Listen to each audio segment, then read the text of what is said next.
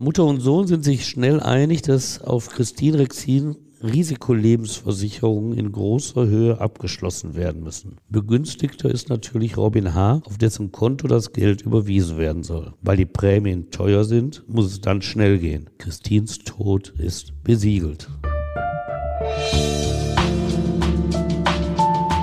Der Gerichtsreporter. Spektakuläre Verbrechen aus NRW. Ein Podcast der WAZ.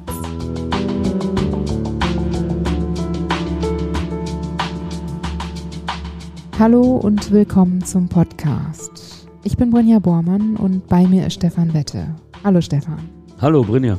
Du erzählst uns heute von Christine Rexin, einer jungen Pferdewirtin, die 2012 ermordet wurde.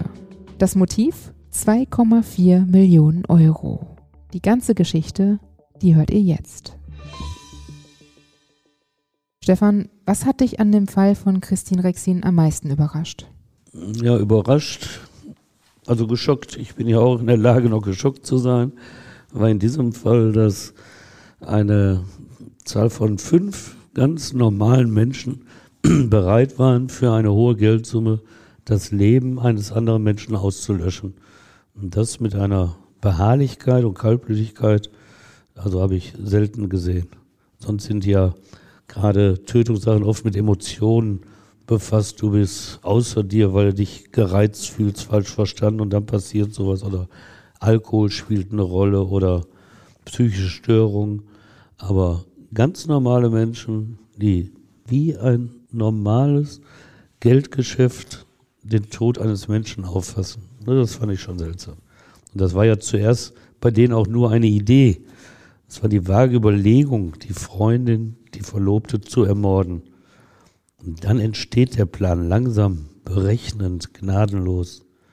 Und zum Schluss sind dann eben diese fünf Menschen aus dem gutbürgerlichen Milieu bereit, die 21 Jahre alte Christine Rexin in der Nacht zum 21. Juni 2012 umzubringen. Für 2,4 Millionen Euro. Und gemeinsam setzen sie ihren Plan in die Tat um. Einer von ihnen erdrosselt die junge Pferdewirtin. Und das ist die Geschichte, die wir heute erzählen von Menschen, die alle sozial integriert sind. Einer von ihnen hat zwar mal im Knast gesessen, aber an sich stimmt auch bei ihm die bürgerliche Fassade. Und dennoch sitzen diese fünf Menschen aus Nordrhein-Westfalen und aus Brandenburg, sie sind 21 bis 56 Jahre alt, Frauen sind darunter, ebenso Männer, die setzen sich zusammen, um aus reiner Habgier das Leben der 21-jährigen Berlinerin Christine Rexin auszulöschen. Und wer regelmäßig Gerichtsprozesse verfolgt, der ist oft dankbar, welche Defizite in ihrer Biografie die Täter mit sich herumschleppen. Psychisch krank sind sie in vielen Fällen oder asozial. Und froh ist man, dass in der eigenen Entwicklung vieles anders gelaufen ist und dass der Mensch eigentlich doch gut ist, wenn seine Persönlichkeit nicht gestört ist. Dieses Defizit der Täter ist versöhnt uns mit unserem Glauben an das Gute im Menschen. Ich habe ja auch nie zu denen gehört, die Mörder oder Sexualtäter als Bestien, als Monster, Schweine oder wilde Tiere bezeichnet haben. Es sind immer Menschen, die andere Menschen quälen oder töten. Homo homini lupus. Der Mensch ist dem Menschen ein Wolf. Das sagte 200 Jahre vor Christi Geburt der römische Komödiendichter Titus Maccius Plautus. Der Mensch selbst ist also nicht nur ein Raubtier, sondern auch sein größter Feind. Und das Erschreckende am Mordfall Rexin ist, wie wenig Überredung es bedarf, bei gleich fünf bürgerlichen Menschen die natürliche Hemmschwelle zu einem Mord zu überwinden. Ein Motiv für Mord ist ja Geld. Der Fall spielt in der Reiterszene, also einem Umfeld, in dem wahrscheinlich eher wohlhabendere Menschen zu finden sind. Ja, deshalb braucht man manchmal auch Geld, um dazuzugehören, könnte man sagen. Dieses Reitermilieu, das boomt ja. 3,98 Millionen Menschen in Deutschland reiten. Und Pferdehöfe, wenn du dich so umschaust, die haben ja gerade in den letzten Jahren einen regelrechten Boom erlebt. Ich habe mal nachgelesen, der Umsatz der Pferdewirtschaft lag 2019 bei 6,7 Milliarden Euro. Und bei Auktionen der Zuchtverbände, da erzielt so ein Reitpferd einen Durchschnittspreis von 24.725 Euro. Und ganz arglos vertrauen, natürlich auch zu Recht, viele Eltern ihre Kinder den Reiterhöfen an. Sie wundern sich zwar, dass die Reitlehrer die Pferde mit Terab oder Charit, statt mit Trab oder Schritt dirigieren, aber das ist schon das Ungewöhnlichste, was dort anzutreffen ist. Diszipliniert sind die Reiter, kümmern sich um die Tiere, sind meist, wie du schon sagtest, etwas wohlhabender. Im Grunde also ein Spiegelbild der Gesellschaft. Bist du selbst genau geritten? Als Kind ja, aber nur in Urlauben. Ah, so. Aber ein eigenes Pony oder Pferd hatte ich leider nie. Naja, ich komme da gleich noch zu. Ich selber habe da auch meine Beziehung zu diesem Pferdemilieu. Aber dieses bürgerliche Milieu machte natürlich auch klar, dass Christine Rexin, die in Lübers, einem dörflichen Ortsteil im Norden Berlins lebte, dass sie natürlich nicht damit rechnen musste, bei ihrer Ausbildung zur Pferdewirtin im Jahr 2011 auf ihren Mörder zu treffen. Wobei ich schon mal erklären will, es ist nicht der Mann, der dann wirklich Hand anlegt, aber es ist der, der von dem Mordplan profitiert und der den eigentlichen Killer anstiftet. Wen geht es? Um Robin H., das ist ein junger Springreiter, der zuletzt im Bocholt im Münsterland gewohnt hat und für den Reiterverein Rede geritten ist. Gemeinsam mit seiner Mutter Cornelia H., damals 54 Jahre alt, hat er den Goldnebelhof gekauft, will mit dem Reiten das große Geld machen. Dieses großflächige Anwesen liegt 25 Kilometer nördlich von Berlin im Havelland. Eine Idylle, wenn auch die Gebäude renovierungsbedürftig sind. Christine Rexin lässt sich dort nach dem Eigentümerwechsel weiter ausbilden und verliebt sich schnell in den smarten, zwei Jahre älteren Robin. Ihre Liebe scheint erwidert zu werden, aber es ist keine Liebe, es ist ein Zweckbündnis, das ihr Mörder eingeht. Kennt ihr schon unsere True Crime Seite Akte NRW? Hier gibt es spannende Berichte zu Kriminalfällen aus der Region, wie der Geiselnahme von Gladbeck 1988. Und natürlich erfahrt ihr auch, was aktuell in NRW und den Gerichten passiert. Außerdem findet ihr auf Akte NRW Sonderfolgen unseres Podcasts, zum Beispiel über die Entführung des Babys von Flugpionier Charles Lindbergh. Schaut gerne mal vorbei auf watz.de slash akte-nrw. Den Link findet ihr auch in den Show Notes. Jetzt geht es weiter mit dem Fall. Was genau hat Robin vor? Ja, an Geld will er herankommen und da hat er einen festen Plan und dazu gewinnt der andere und zum Schluss sind fünf Menschen beieinander, die den Mordplan schmieden, die kennen sich nicht einmal gut. In dieser Konstellation treffen sie auch erst kurz vor der Tat zusammen und sie vertrauen sich bei der Ausführung eines solch teuflischen Planes dennoch. Die Idee, sie ist nicht gerade neu. Sie wollen auf Christine Rexin Lebensversicherung abschließen sie töten und dann das Geld kassieren. Im Zentrum steht eben dieser junge Springreiter Robin H., der mit dem Mordopfer einige Monate vor der Tat auch zusammenlebt. 2005, da ist er 15 Jahre alt, war sein Vater, ein Berufssoldat, an einem Herzinfarkt beim Joggen gestorben. Robins Leidenschaft galt schon damals dem Reitsport. Kurz nach dem Tod des Vaters zog er von Schleswig-Holstein, wo er wohnte, nach Nordrhein-Westfalen. Dort hatte er eine Ausbildungsstelle als Pferdewirt bekommen. Er lebte zunächst allein im münsterländischen Bocholt, durfte dann ins Elternhaus seiner ersten Freundin einziehen. Als Springreiter für ein RV Rede erzielte er recht ordentliche Platzierungen. Für die Spitzengruppe reichte es allerdings nicht.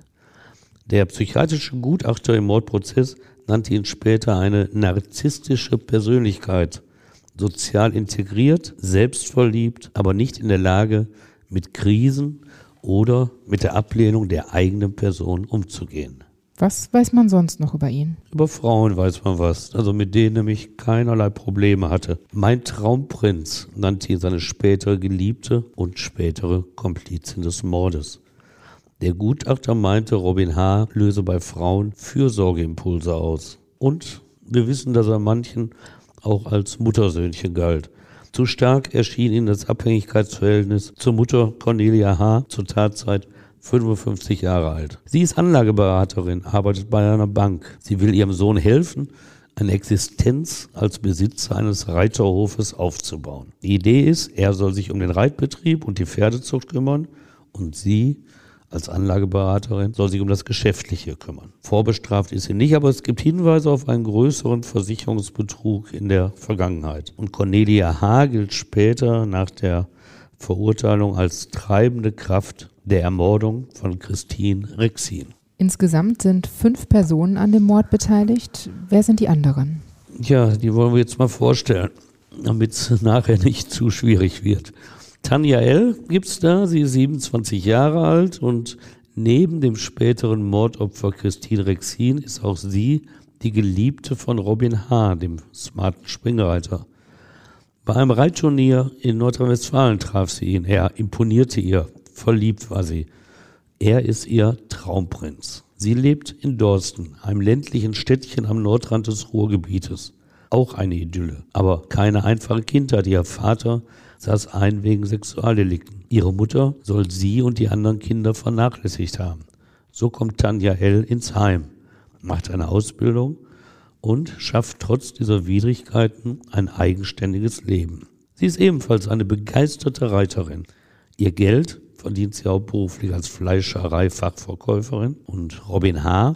wird die Dorstnerin drängen, ihm beim Mord an Christine Rexin zu helfen. Und sie macht mit. Die hellste ist sie bei einem IQ von 72 nicht gerade. Dann gibt es ihren Bruder Sven L., vier Jahre jünger als sie. Er lebt in Dortmund. Er ist vorbestraft, hat auch schon im Knast gesessen.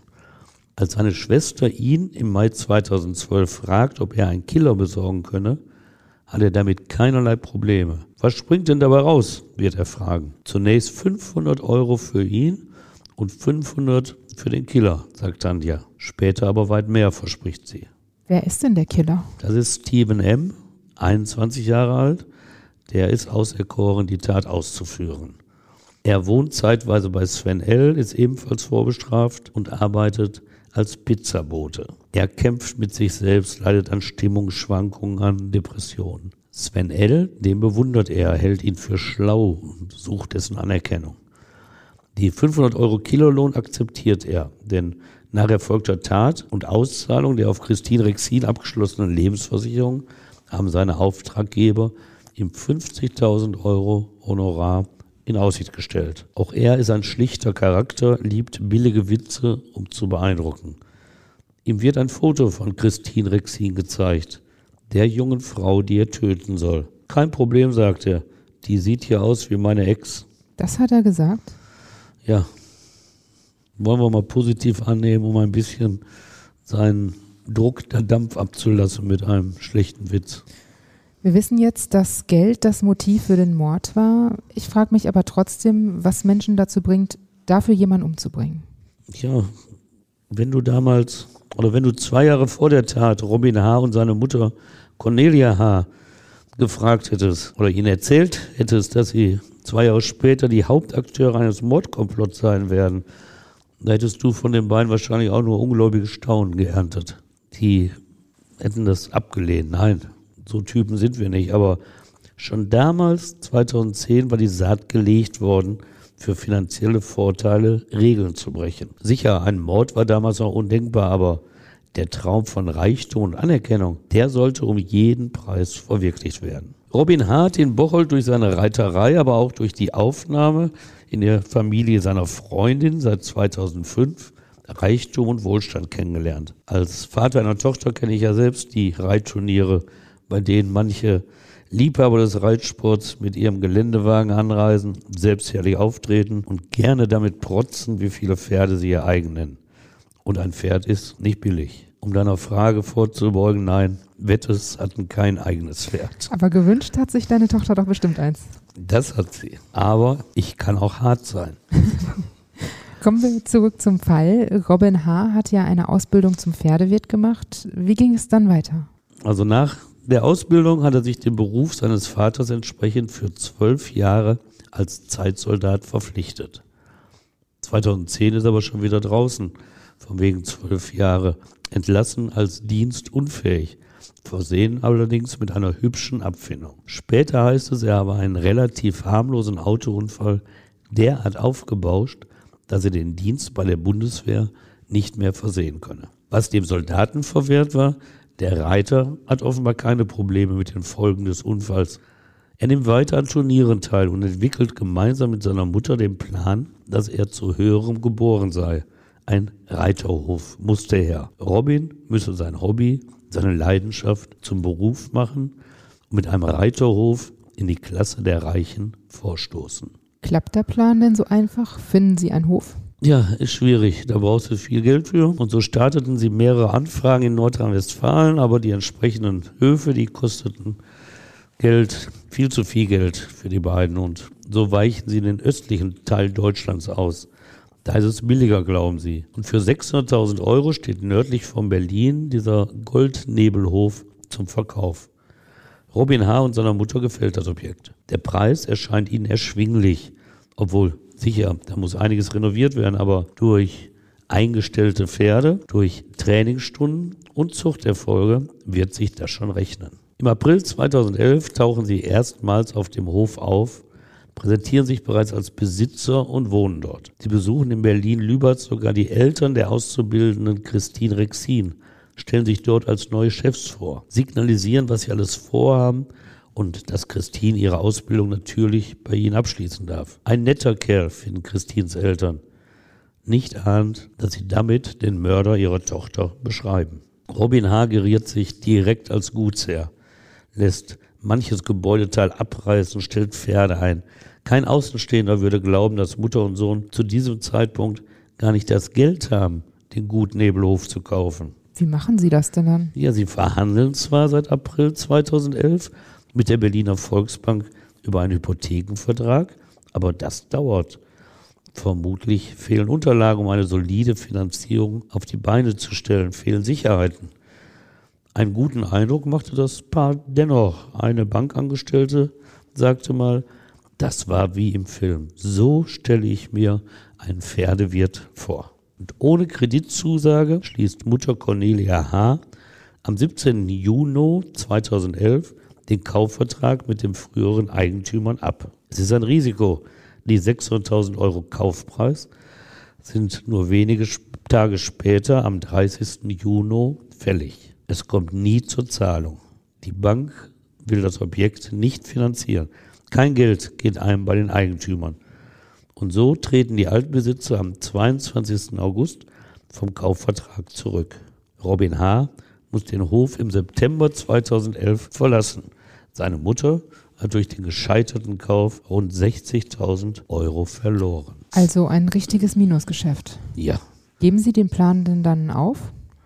Also das kommt für Robin H. und seine Mutter auf keinen Fall in Frage. Sie haben diesen Hof zwar verloren, aber immerhin haben sie aus ihrer Sicht in der auszubildenden Christine eher echtes Kapital gewonnen. Das wollen sie halten und die Liebe macht, dass Christine bei ihnen bleibt. Und im Herbst 2011 pachtet Mutter Cornelia ein 2,5 Hektar großes Anwesen in Friesack im Havelland, also auch in der Nähe von Berlin. Monatlich kostet es 2500 Euro. Die Pacht wird dann übrigens nur unregelmäßig später gar nicht mehr gezahlt. Auch Rechnungen für Strom, Grundbesitzabgaben oder Futter für die Pferde werden nie beglichen. Jeder Insolvenzverwalter kennt dieses Phänomen, dass in der Endphase vor der Pleite Briefumschläge einfach nicht geöffnet werden. Christine Rexin bekommt von dieser finanziellen Schieflage zunächst nichts mit. Sie ist verliebt. Robin ist an ihrer Seite. Was soll da schiefgehen? Ab Herbst 2011 leben sie alle auf dem Hof in Friesack.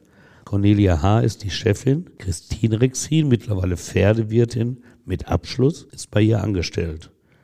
Robin H. kümmert sich um die Organisation, holt Pferde auf den Hof, will Zuchterfolge erzielen um die Fohlen teuer zu verkaufen. Aber das ist im besten Fall Zukunftsmusik. Geld kommt erst einmal nicht herein. Und Christine Rexin, sie ist diejenige, die mal locht, die Stelle ausmistet und alles erledigt, was auf dem Hof anfällt.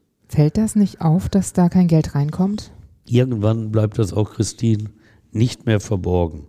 Und wenn ihre Mutter sie besucht, dann fährt diese mit der Tochter erst einmal zum Supermarkt, damit das Kind etwas zu essen hat. Cornelia H., die Chefin, kann als Anlageberaterin natürlich auch rechnen und sie erkennt schnell, dass allein die Pacht von 2500 Euro im Monat ihre Reserven auffrisst. Dass sie in die Pleite zu segeln droht, dafür muss sie die Briefumschläge mit den Rechnungen nicht öffnen. Und so reift der erst vage Plan, das ist wirklich ein ganz nüchterner Entschluss später, die 21-Jährige umzubringen. Also hatte Cornelia die Idee, Christine umzubringen? Ja, das weiß man bis zum Schluss eigentlich nicht, wer diese Idee hat. Man weiß, dass der mörderische Plan Gestalt angenommen hat, aber Wer, Mutter oder Sohn, keine Ahnung. Auch das Gericht wusste das nicht zu klären. Aber Mutter und Sohn sind sich schnell einig, dass auf Christine Rexin Risikolebensversicherungen in großer Höhe abgeschlossen werden müssen. Begünstigter ist natürlich Robin H., auf dessen Konto das Geld überwiesen werden soll. Weil die Prämien teuer sind, muss es dann schnell gehen. Christins Tod ist besiegelt. Mit der ersten Lebensversicherung ist die 21-Jährige noch einverstanden. Bei Geschäftspartnern wird sie mittlerweile als Verlobte von Robin H. vorgestellt. Cornelia H. und ihr Sohn Robin versichern der jungen Frau, dass sie ja eigentlich mal Mitbesitzerin des Reiterhofes sein wird. Gleichberechtigt und deshalb müsste man sich auch gegenseitig absichern, falls einem von ihnen etwas passiere. Christine ahnt wahrscheinlich nichts. Nee, völlig arglos willigt sie ein, ist ja auch eine vernünftige Idee mit dieser Absicherung. Und das war im November 2011 und ein Monat später unterschreibt sie den Antrag auf eine Lebensversicherung in Höhe von 245.000 Euro. Begünstigter im Fall ihres Todes ist, wie vereinbart, Robin H. Sie unterzieht sich auch der vorgeschriebenen Gesundheitsprüfung. Er versichert ihr im Gegenzug ebenfalls eine entsprechende Versicherung abzuschließen, die bei seinem Tod ihr zukommen werde. Diese Versicherung wollen sie einer Bank als Sicherheit präsentieren, um den Hof zu kaufen.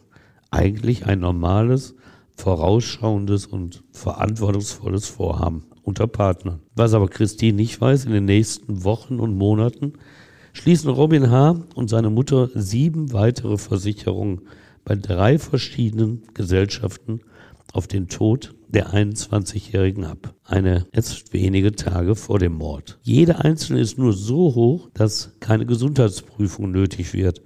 Die Unterschrift von Christine im Antragsformular fälschen sie offenbar. Begünstigter, muss man es betonen, ist immer Robin H., der Verlobte.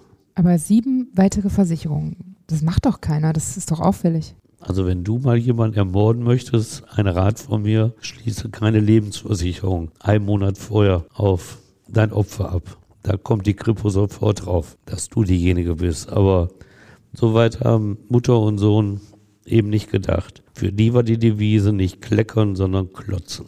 Und wie viel Geld ist Christine dann mit diesen ganzen Versicherungen wert? Ja, im Todesfall, so haben die natürlich zusammengezählt, werden Mutter und Sohn H um 2,4 Millionen Euro reicher sein. Das Motiv für einen Mord, es wird selten klarer benannt sein. Aber der Plan ist natürlich nicht der klügste. Wie ich gerade schon sagte, beim Tod einer so jungen Frau wird nicht nur die Polizei nachfragen, auch die Versicherung werden nach Gründen suchen, das Geld nicht auszahlen zu müssen. Und der Rest ist dann Ermittlungsroutine.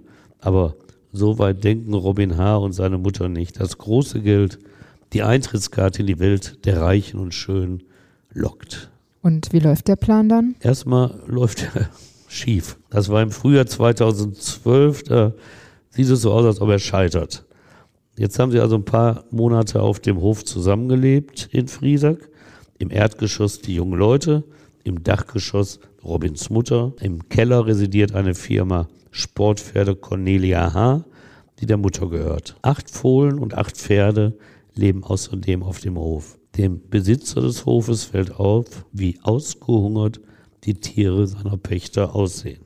Warum ihm nicht aufgefallen ist, dass so gut wie keine Pacht auf seinem Konto einging, das habe ich nicht ermitteln können. Das war wohl nicht Thema in der Gerichtsverhandlung. Also dieses nach außen harmonische Zusammenleben auf dem Hof findet dann auch noch ein abruptes Ende. Denn eines Tages findet Christine Rexin gemeinsam mit ihrer Freundin Kleidung einer anderen Frau. Wem gehört die? Sabrina S., mit der soll Robin H. mal verheiratet gewesen sein. Und die soll angeblich bei einem Unfall gestorben sein.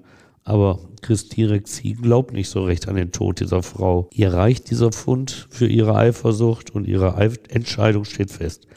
Sie ruft zu Hause an und ihre Brüder helfen ihr, die Sachen zu packen und den Hof zu verlassen. Aber Christine bleibt nur kurz weg. Sie lässt sich von Robin H. überreden, nach Friesack zurückzukehren. Er müsse mal weg, hat er ihr gesagt, und irgendjemand müsse doch die Pferde versorgen. Mutter könne das nicht. Und das sieht Christine ein und aus Liebe zu den Pferden kehrt sie zurück. Und was dann folgt, sind insgesamt drei Mordanschläge gegen sie. Alle scheitern. Sie zeugen von einem gewissen Dilettantismus der Täter, aber auch von ihrer Hartnäckigkeit. Moralisch gefestigtere Menschen hätten das erste Scheitern wohl zum Anlass genommen, den Misserfolg als Zeichen des Himmels zu sehen und aufzuhören. Aber Robin und seine Mutter bestärkt das eher, den Plan umso hartnäckiger zu verfolgen. Zugegeben, moralisch gefestigtere Menschen, die hätten erst gar keinen Mordplan entwickelt. Was haben Sie vor? Sie wissen, dass am 9. April 2012 Christine Rexin allein in der Wohnung sein wird. Robin H. ist zu einer Tankstelle gefahren nach Überzeugung des Berliner Landgerichts im Mordprozess allein aus dem Grund, sich dank der Überwachungskameras an der Tankstelle ein Alibi zu verschaffen.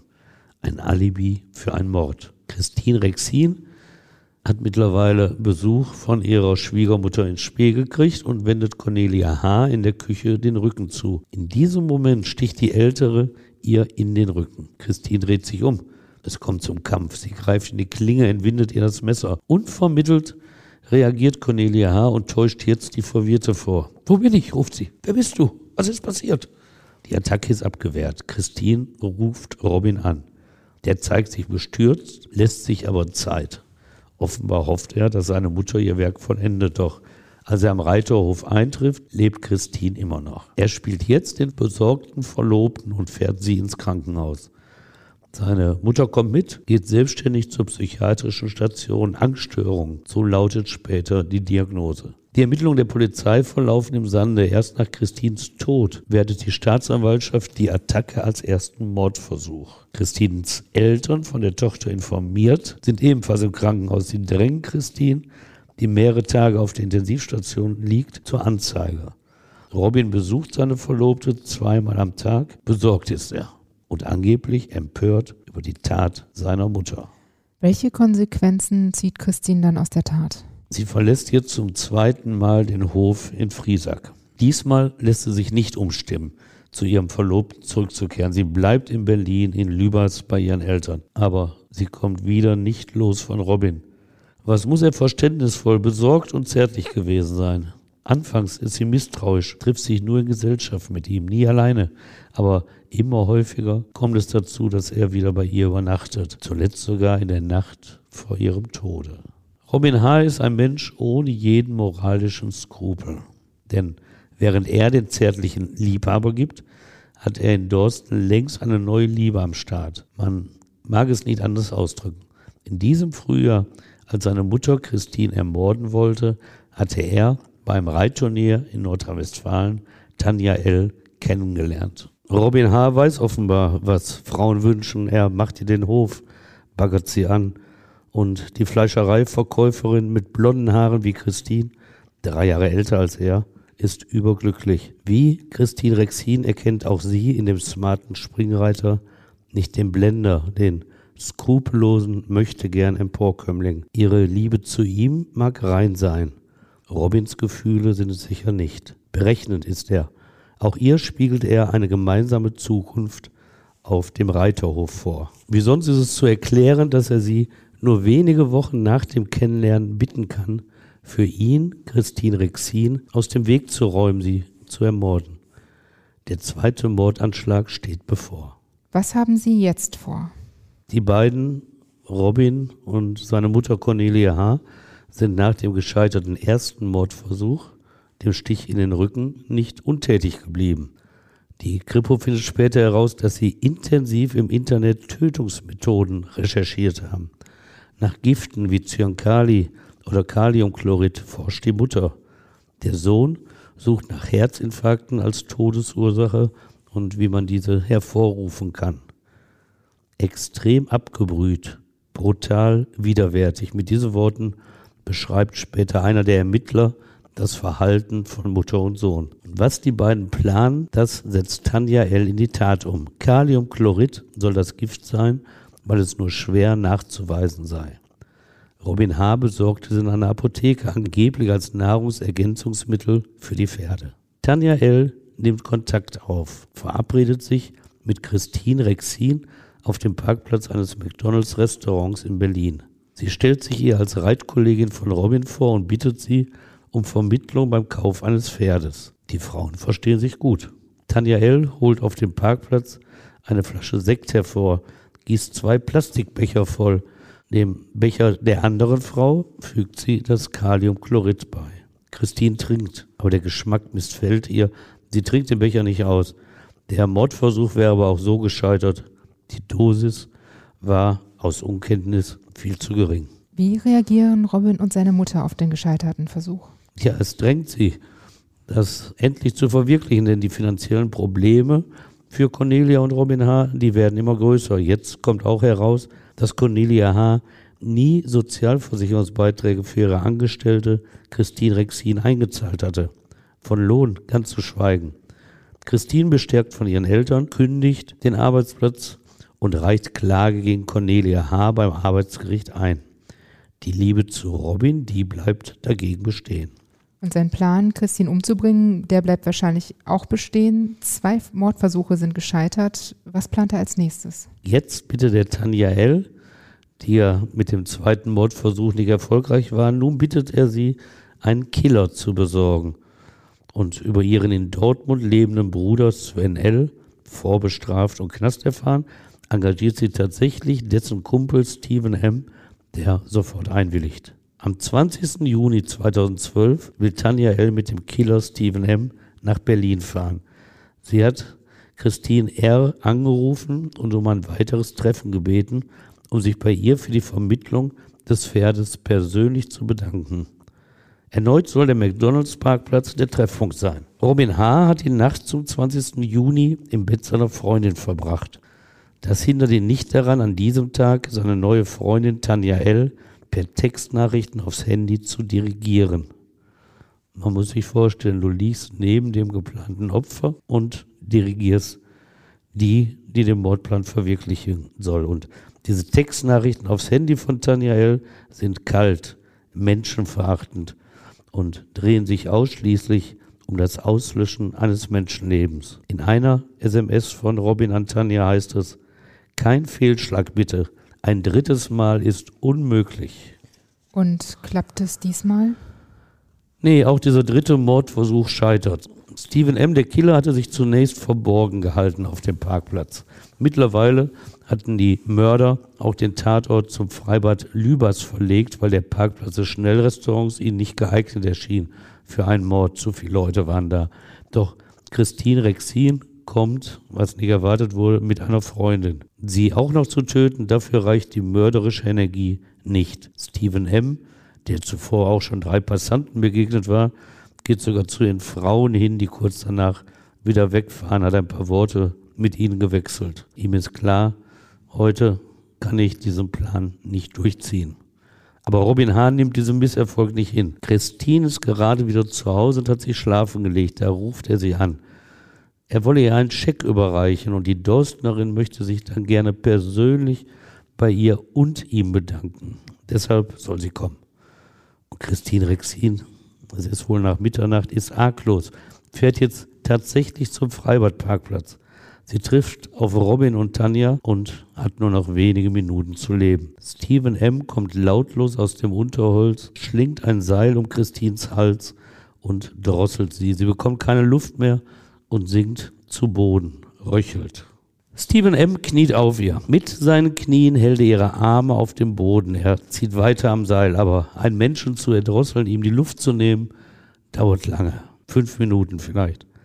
Vermindert man den Drosseldruck zu früh, kommt das Opfer irgendwann wieder zu sich. Stephen M. tötet wohl zum ersten Mal einen Menschen, hat die Reaktion des Körpers seines Opfers nicht erwartet. Wie lang lebt diese Schlampe noch? ruft er. Man erwartet von einem Killer ja wirklich kein Mitleid, aber auch nicht einen solchen Satz. Und Tanja L. und Robin H., die stehen ungerührt daneben. In unmittelbarer Nähe muss sich auch Tanjas Bruder Sven L. befunden haben. Sein Handy hat sich nämlich in der nächsten Berliner Funkzelle eingeloggt. Als Christine Rexin tot ist, ziehen sie die Leiche ins Gebüsch und fahren nach Hause. Robin H. löscht noch seine Chats auf dem Handy, empfiehlt das auch Tanja L. Eine Spaziergängerin findet den Leichnam der jungen Frau am nächsten Morgen. Wird sie direkt identifiziert? Ja, sofort, weil Eltern und Brüder Christine bereits suchen und als vermisst gemeldet haben. Und so kommt die Kripo recht schnell auf Robin H., den Liebhaber, den sie eigentlich verlassen hatte. Und die Kripo weiß auch schnell, dass er sie in der Nacht noch einmal zum Freibad bestellt hatte. Aber das hätte sich Robin doch eigentlich denken müssen, dass die Kripo ihn direkt verdächtigt. Ich hatte ja vorher schon gesagt, dass auch Robin, der smarte Pferdewirt und Springreiter, vielleicht nicht ganz so viel gedacht hat, weil wenn ich sieben Lebensversicherungen auf jemanden abschließe, kann ich die Polizei auch direkt nach der Tat anrufen und sagen, holt mich ab. Also auch er war wohl nicht, wie sagt man, die hellste Kerze auf der Torte. Was heißt das denn jetzt für ihn? Ja, dass er erstmal in Untersuchungshaft kommt, denn die Ermittler, und das ist ganz normal, denken zunächst an eine Beziehungstat, sind sich sicher, dass er ja der Letzte war, der mit ihr zusammen ist. Und es gibt auch einen Haftbefehl für Robin H. wegen Totschlags. Da reichen dem Amtsrichter wohl die Anfangsindizien aus. Und dann geht es so weiter wie immer in Mordfällen. Jetzt wird sein Handy ausgewertet und er hat zwar den Chat gelöscht, aber offenbar den Telefonkontakt zu Tanja in Dorsten immer noch gespeichert. Und so haben sie schon mal einen Ermittlungsansatz und schalten die Kripo in Recklinghausen, also in Nordrhein-Westfalen ein. Die ist nämlich zuständig für die Stadt im Ruhrgebiet und die nimmt Tanja L. dann fest. Und dann wird sie zunächst befragt. Die Informationen zwischen den Kripo-Dienststellen werden ja schnell ausgetauscht. Und Tanja L. bricht auch schnell zusammen und offenbart der Kripo das Mordkomplott. Und sie erklärt den Beamten auch ihre Geständnisbereitschaft. Ich will die Bilder aus meinem Kopf bekommen. So erfährt die Kripo, wie der Mord abgelaufen ist. Sven L., Tanjas Bruder, wird als nächster festgenommen, auch Steven M., der Killer. Nur von Cornelia H., Robins Mutter, da weiß Tanja L. nicht zu erzählen, denn von ihrem Anteil an dem Mordplan weiß sie ja bisher selber nichts. Mehr Informationen sind aus Sicht der Kripo auch nicht mehr nötig. Das Ermittlungsverfahren hat sich längst vom Verdacht des Totschlags gelöst. Jetzt geht es um Mord, weil eben klar ist, dass da eine gemeinsame Tat, vermutlich aus Habgier, begangen wurde und dass die Arglosigkeit des Opfers ausgenutzt wurde. Und die Ermittlungen fördern dann weiteres zutage. So erfährt die Kripo nach und nach auch von den finanziellen Schwierigkeiten von Mutter und Sohn auf dem Reiterhof. Und dann reicht es endgültig auch für einen Haftbefehl gegen die Mutter, als diese unter einem Vorwand die Sterbeurkunde von Christine Rexin anfordert. Sie will nämlich immer noch die Lebensversicherung kassieren. Und zwei Wochen nach dem Mord sitzt dann auch sie in Untersuchungshaft. Und dann geht es vor Gericht. Ja, und zwar vor das Gericht in Moabit, dieses ehrwürdige Berliner Landgericht für Strafsachen.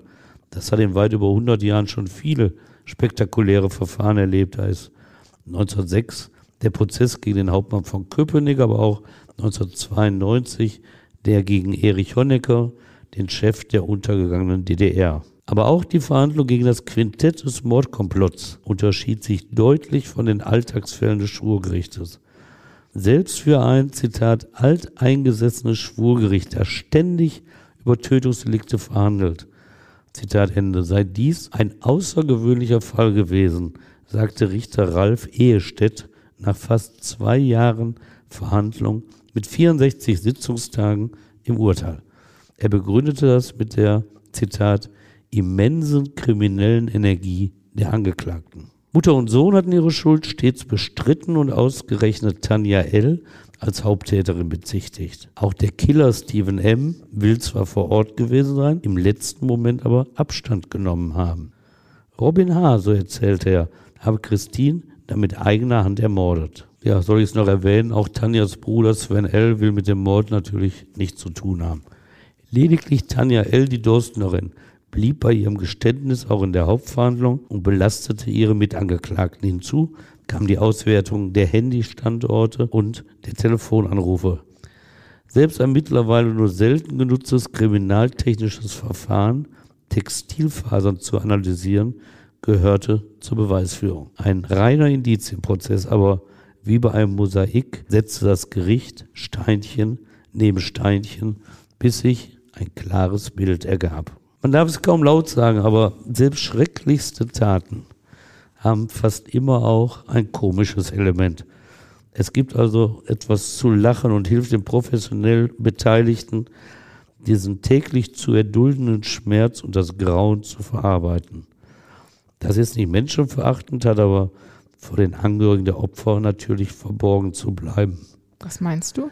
Das sind so Mechanismen, wenn du als Arzt ständig in einer Notaufnahme operierst oder Menschen die Todesdiagnose stellen musst, dann neigst du dazu, dir auch mal ein bisschen Luft zu machen. Und ich erinnere mich an einen Rechtsmediziner, der in einem Gutachten mal über jemanden sagte, der bei einem Unfall auf einem Bahnübergang gestorben ist, dass äh, der Mann wohl zu viel Zug bekommen hätte.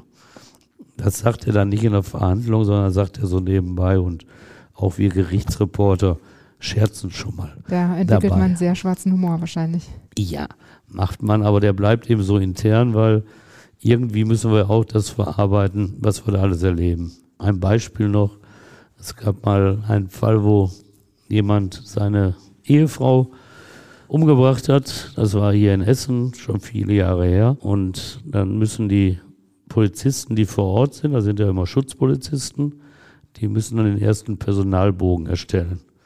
Und jetzt war die Frau tot und sie nahm die Daten von dem Mann auf und dann ist da auch ein Kästchen für Familienstand. Was schreibst du dahin? Verheiratet? Ledig, geschieden. Verwitwet könnte man auch noch. Aber den Polizisten war irgendwie klar, dass so schnell bist du dann auch kein ehrbarer Witwer. Und so haben sie reingeschrieben, verheiratet gewesen. Und das hat dann für uns im Prozess natürlich, war es auch wieder sowas, wo du dann drüber geschmunzelt hast. Gab es in dem Fall von Christine Rexin auch so einen Moment? Ja, das gab es. Und dazu gehört die Vernehmung der 43 Jahre alten Sabrina S., Geschäftsfrau aus Nordrhein-Westfalen.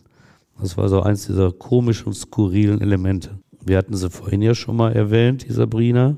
Und Robin H. hatte Christine und ihrer Familie, aber auch vielen anderen von ihr erzählt. Mit ihr sei er verheiratet gewesen. Sie sei aber an Krebs erkrankt und bei einem Autounfall, manchmal war es auch ein Jagdunfall, leider verstorben.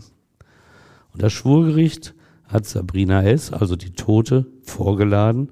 Und so wird sie am 24. Juni 2013 von Richter Ehestedt als Zeugin vernommen. 58 Jahre alt ist der Richter, erfahren.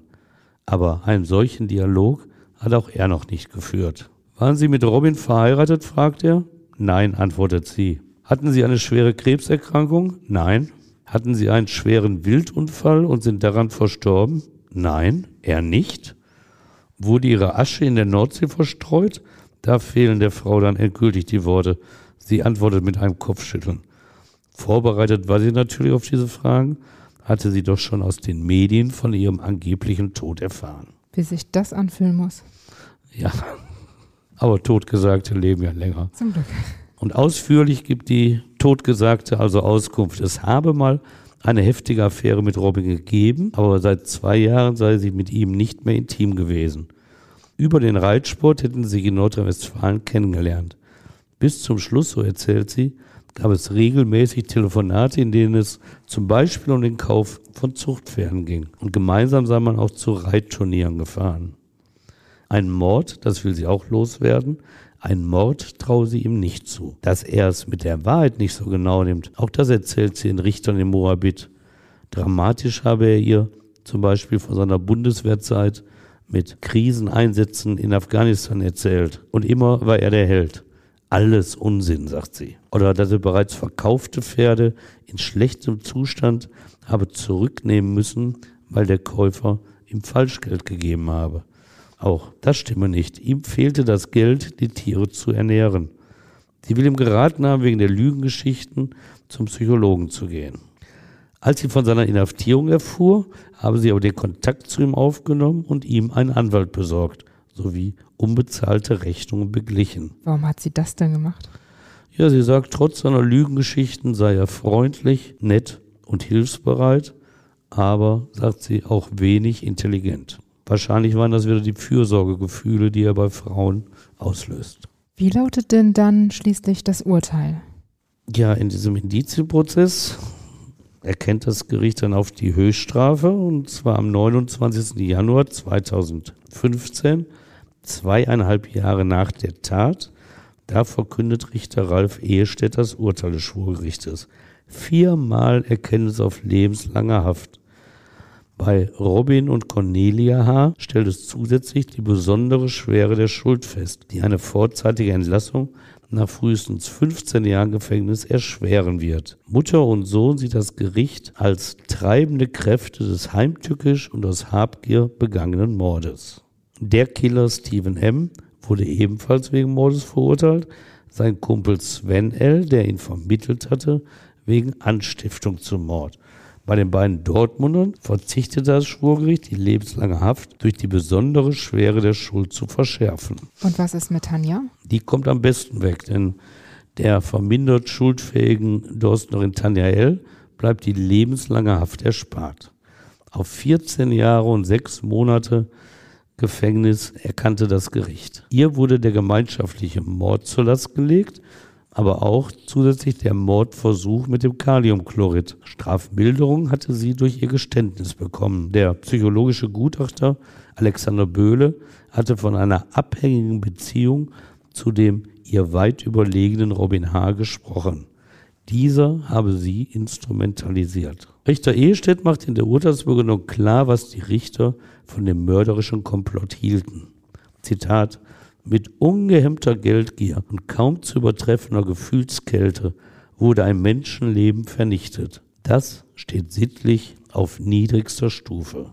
Dass es ein leichtes für Mutter und Sohn war, andere Menschen zu ihren Komplizen zu machen, rief auch bei der Strafkammer Verwunderung hervor. Zitat, da hat sich eine Gruppe von bis dahin ziemlich unauffälligen Menschen zusammengefunden Sie handelten dann mit absolutem Tötungswillen. Das ist bedrückend. Springreiter Robin H., wir erinnern uns, der smarte Pferdewirt, hatte das Gericht nicht beeindruckt. Ehestedt fand abwertende Worte. Er ist ein Redner, ein Intrigant, aber keiner, der selbst Hand anlegt. Tanja L., seine Dorstner Geliebte, habe er manipuliert und als Werkzeug missbraucht. Mit seinem Urteil folgten die Richter dem Antrag der Staatsanwaltschaft. Die meisten Verteidiger hatten dagegen Freisprüche beantragt. Bis auf Tanja L. legten deshalb alle Angeklagten Revision gegen das Urteil ein, ohne Erfolg. Am 2. März 2016 bestätigte der Bundesgerichtshof in Karlsruhe die Entscheidung des Berliner Schwurgerichtes. Stefan, danke, dass du uns den Fall von Christine Rexin erzählt hast. Gerne wie immer. Und auch euch danke fürs Zuhören. Ich freue mich, wenn ihr auch beim nächsten Mal wieder dabei seid. Bis dann. Bis dann. Tschüss.